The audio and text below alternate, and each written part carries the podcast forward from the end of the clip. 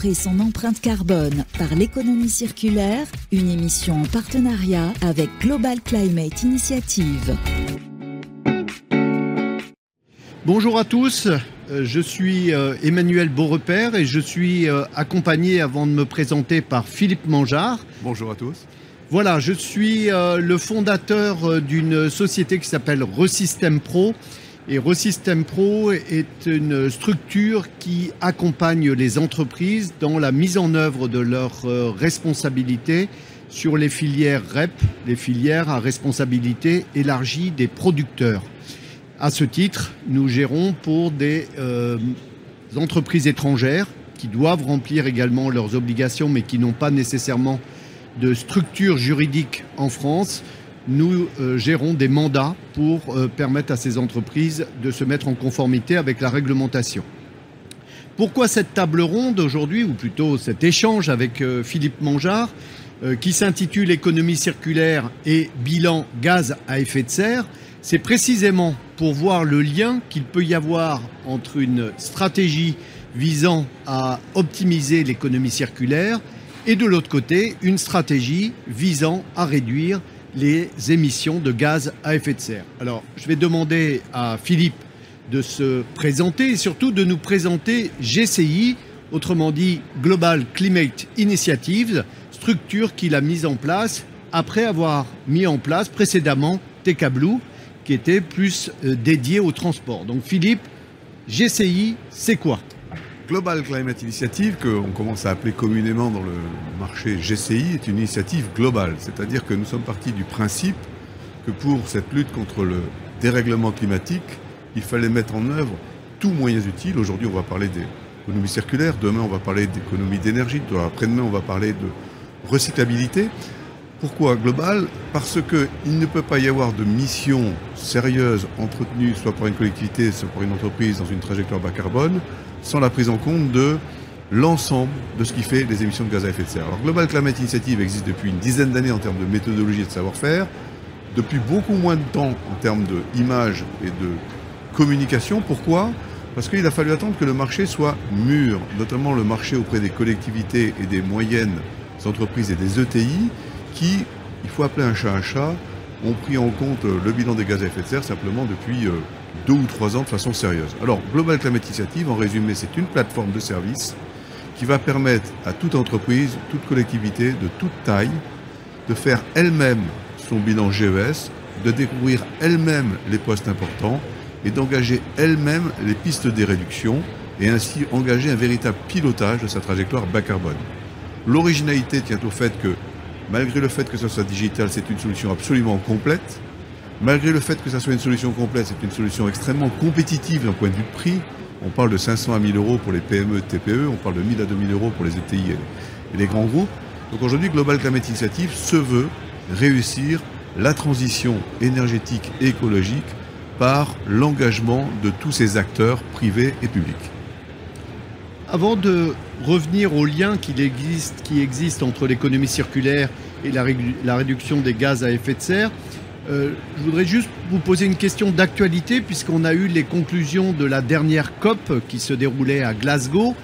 Euh, qu'est-ce que vous en tirez comme enseignement? Parce que d'un côté, on a un enjeu très politique, très international, et de votre côté, vous proposez une solution très pratique et très opérationnelle pour tous les acteurs, et on va y revenir tout à l'heure, à la fois les entreprises, des regroupements d'entreprises, mais également les structures publiques, les collectivités locales.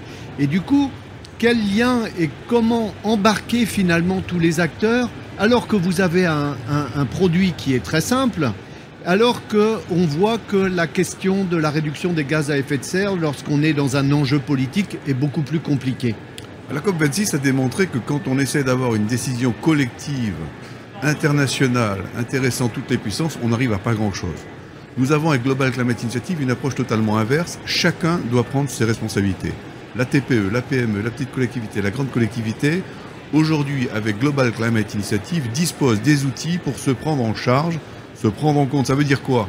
Ça veut dire identifier de la façon la plus claire possible les pistes de réduction des émissions de gaz à effet de serre, engager ses plans de réduction et les suivre, et surtout communiquer dans son écosystème avec l'ensemble de ses parties prenantes, ses fournisseurs, ses collaborateurs, ses citoyens pour les collectivités, sur la réussite de ce plan. Si le plan de chacun réussit, le plan de tous réussira.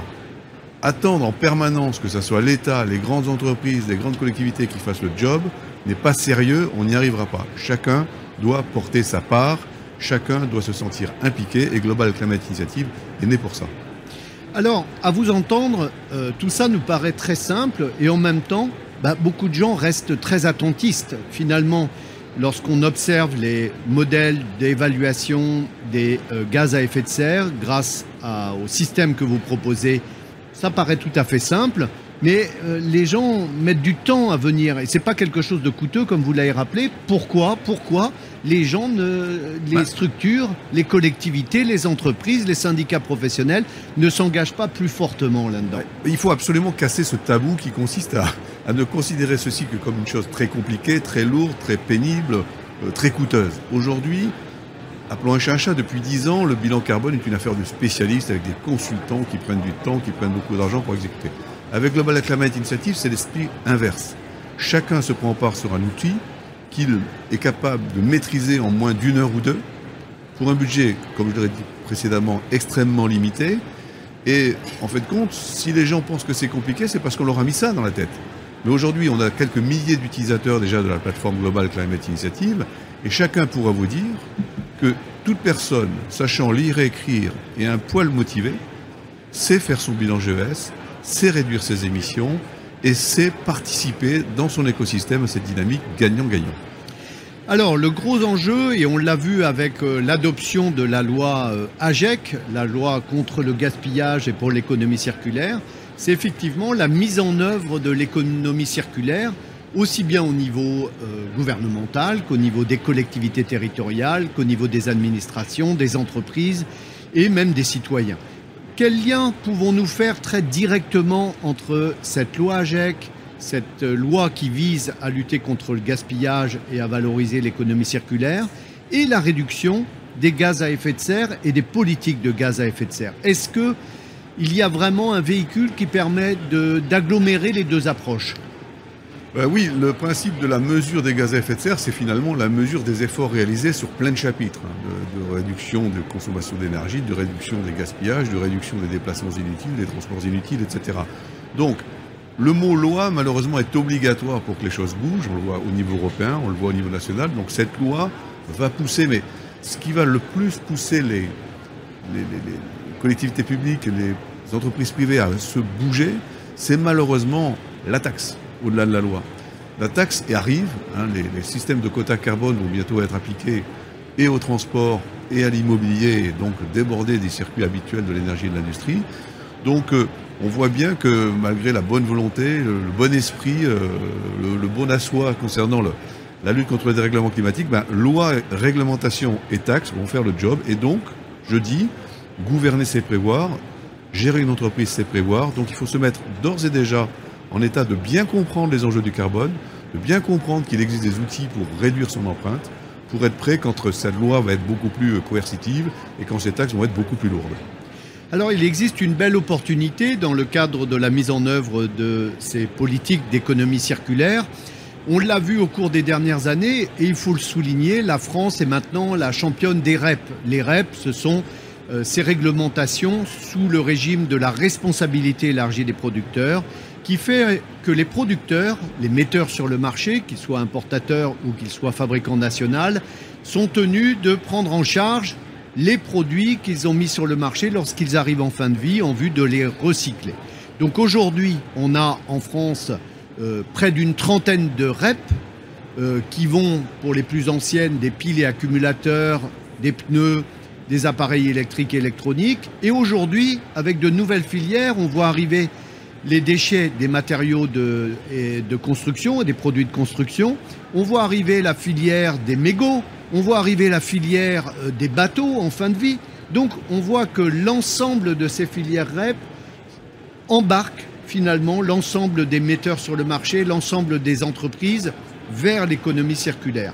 Donc un lien qui pourrait être fait, et on l'a vu dans le cahier des charges euh, de l'agrément des éco-organismes qui vont gérer pour le compte des metteurs sur le marché les obligations, c'est que dans ce cahier des charges des éco-organismes, eh bien aujourd'hui, et c'est une bonne nouvelle, Philippe, notamment pour le développement euh, des approches en matière de réduction des gaz à effet de serre, c'est qu'il y a une euh, disposition qui stipule précisément que les éco-organismes, pour le compte de l'ensemble des entreprises, doivent réaliser un bilan carbone global pour l'ensemble des entreprises. C'est un levier extraordinaire pour inviter les entreprises, puisque si on additionne tous les membres des éco-organismes, on a peut-être 10 000 ou 50 000 entreprises qui sont représentées en France.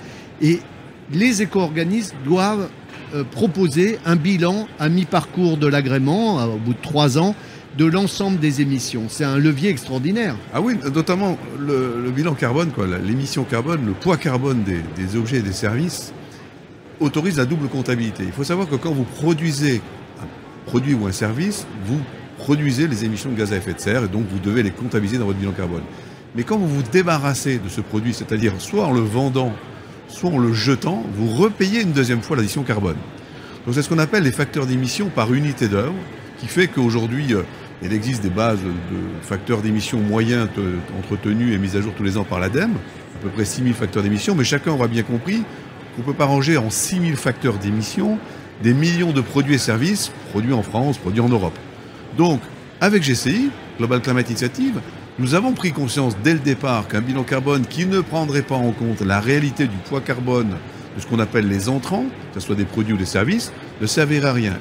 Ne servirait aussi à rien de considérer un déchet comme un déchet, parce qu'il y a des déchets à forte valeur ajoutée, des déchets à petite valeur ajoutée d'un point de vue carbone, et on ne peut pas les comptabiliser de même nature. Donc ces éco-organismes, qui vont à la fois avoir des entrants et des sortants importants, ont tout intérêt dès immédiatement à s'autonomiser, à s'approprier les calculateurs GCI, de manière à avoir une comptabilité exacte de ce qu'ils consomment, de ce qu'ils euh, rejettent, mais surtout, et ça c'est très important, de ce qu'ils font économiser à la collectivité et à la planète par cette action permanente de recyclage et de réduction des déchets.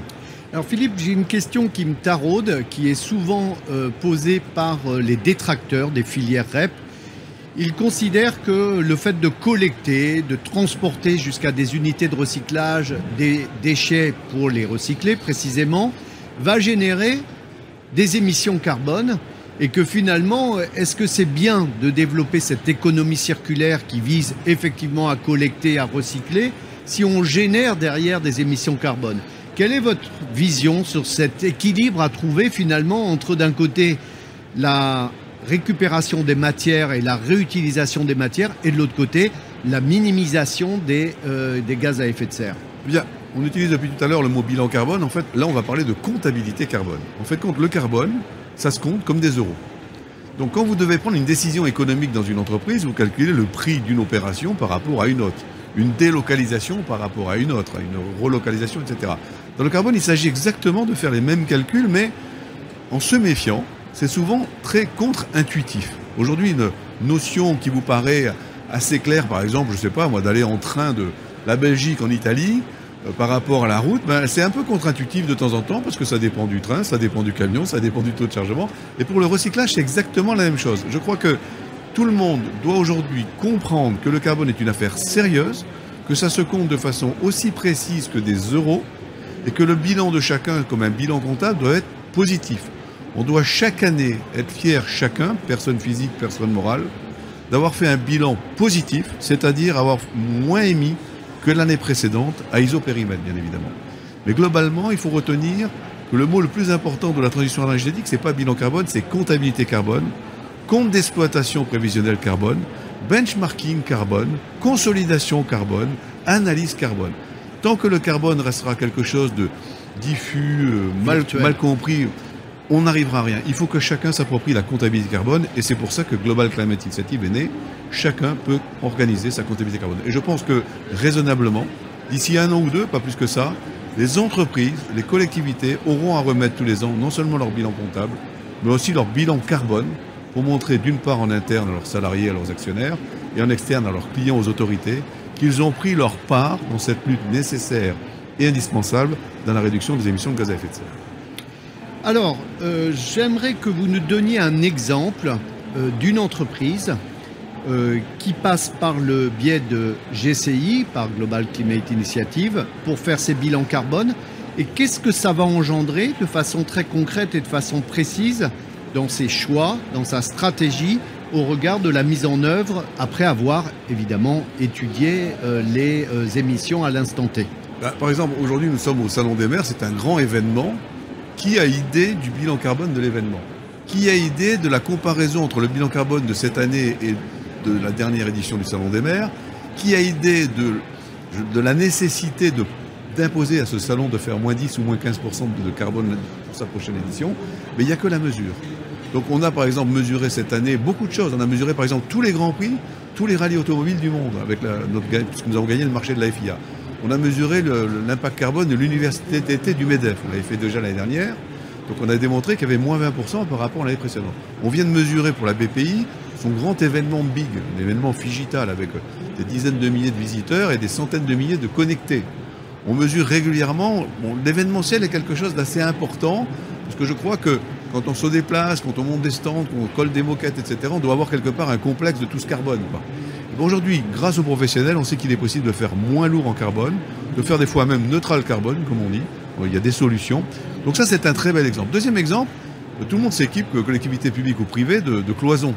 Aujourd'hui, il y a un grand industriel alsacien hein, qui propose à ses clients systématiquement des cloisons recyclées. Bah, on a fait pour ceux, cet industriel alsacien des calculs, c'est moins 50% de carbone, y compris, pour revenir à l'image de tout à l'heure, euh, des allers-retours en camion euh, non réalisés entre l'Alsace et la région parisienne quand on livre à Paris. Donc je pense que toute action de gestion d'un entrepreneur aujourd'hui se pose en rentabilité économique, en, pérennité économique. Ben, toute action aujourd'hui de tout décideur politique ou public, ça doit être en termes de rentabilité, de visibilité carbone. Sinon, on n'en sortira pas. Et je pense que les entreprises et les collectivités qui n'auront pas ce raisonnement sont amenées à disparaître. Alors j'ai une petite question euh, liée justement à la méthode de calcul. Lorsque je viens moi dans ce salon, puisque vous avez évoqué euh, le fait qu'il était possible de faire le bilan carbone de cet événement, moi je suis venu à vélo.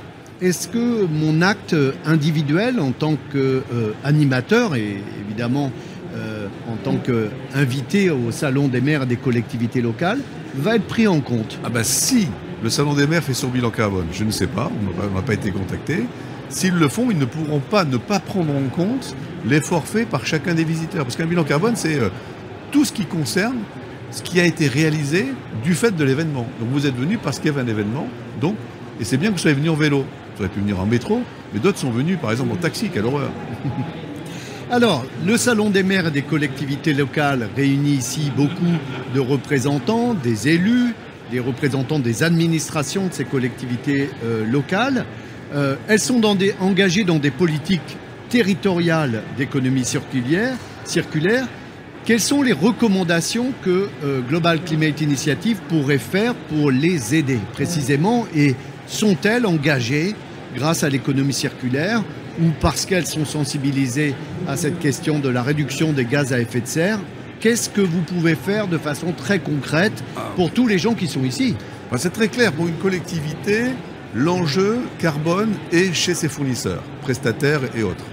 C'est-à-dire que vous pouvez considérer à tout coup que n'importe quelle collectivité a 60 à 90% de son empreinte carbone qui dépend de ses fournisseurs, de ses prestataires. Ça veut dire en clair qu'une collectivité qui veut réellement baisser son empreinte carbone doit s'assurer que chacun de ses fournisseurs et prestataires le fait. Et pour que chacun le fasse, bah, il faut que chacun commence par faire son bilan carbone, son introspection carbone et mettre en place son plan de réduction. C'est aussi l'axe fort et l'axe très original de la stratégie de Global Climate Initiative. Aujourd'hui, Global Climate Initiative permet à une entreprise privée ou publique d'associer son écosystème à sa trajectoire carbone.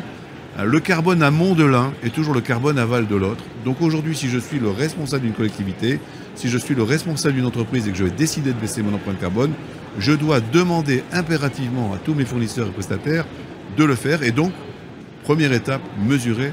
Deuxième étape, réduire.